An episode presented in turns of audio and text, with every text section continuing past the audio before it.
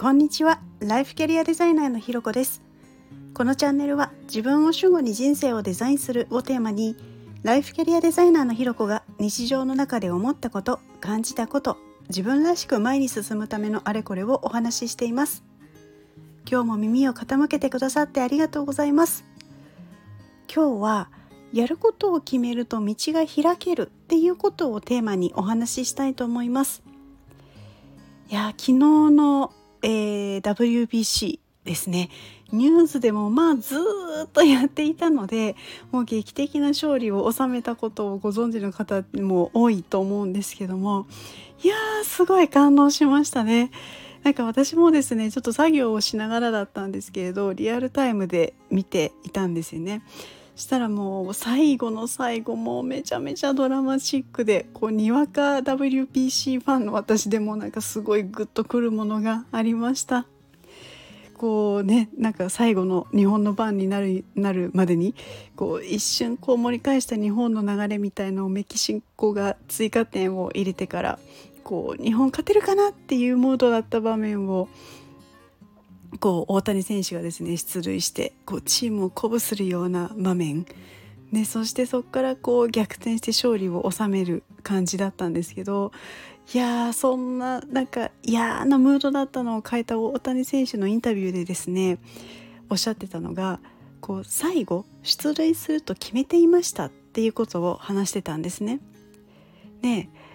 これを聞いた時にあ自分がホームランを打つでもなく出塁したいと思っていたっていうわけでもなくて塁に出るっていうことを決めてたんだって思ったんです。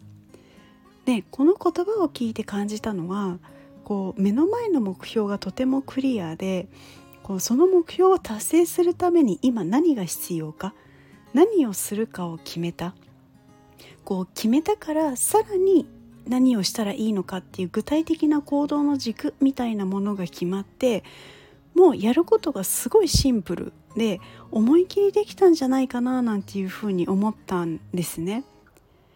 で自分がホームランで1点返せば同点なんだけどそれだと勝てるわけではない。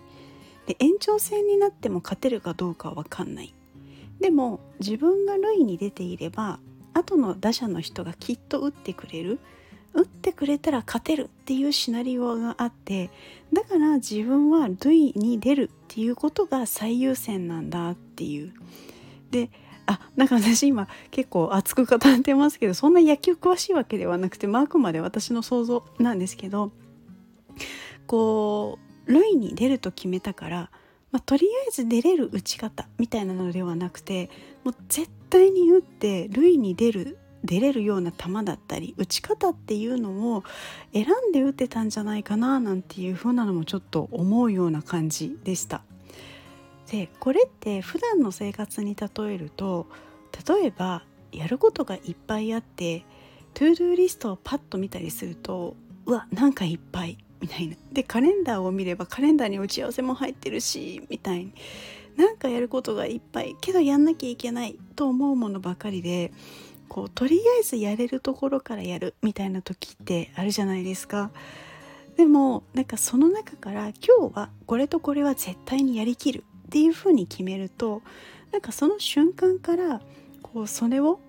こう今日中にやるにはまず何をしてやれるようにどう段取りを組んでやるかみたいにこうぼんやりしていたものがはっきり見えてくる。でそうすることで動けるようにもなるしぼんやりしている時はこうどれも中途半端で終わらなかったりするものがまず2つは終わったみたいになったりしますよね。で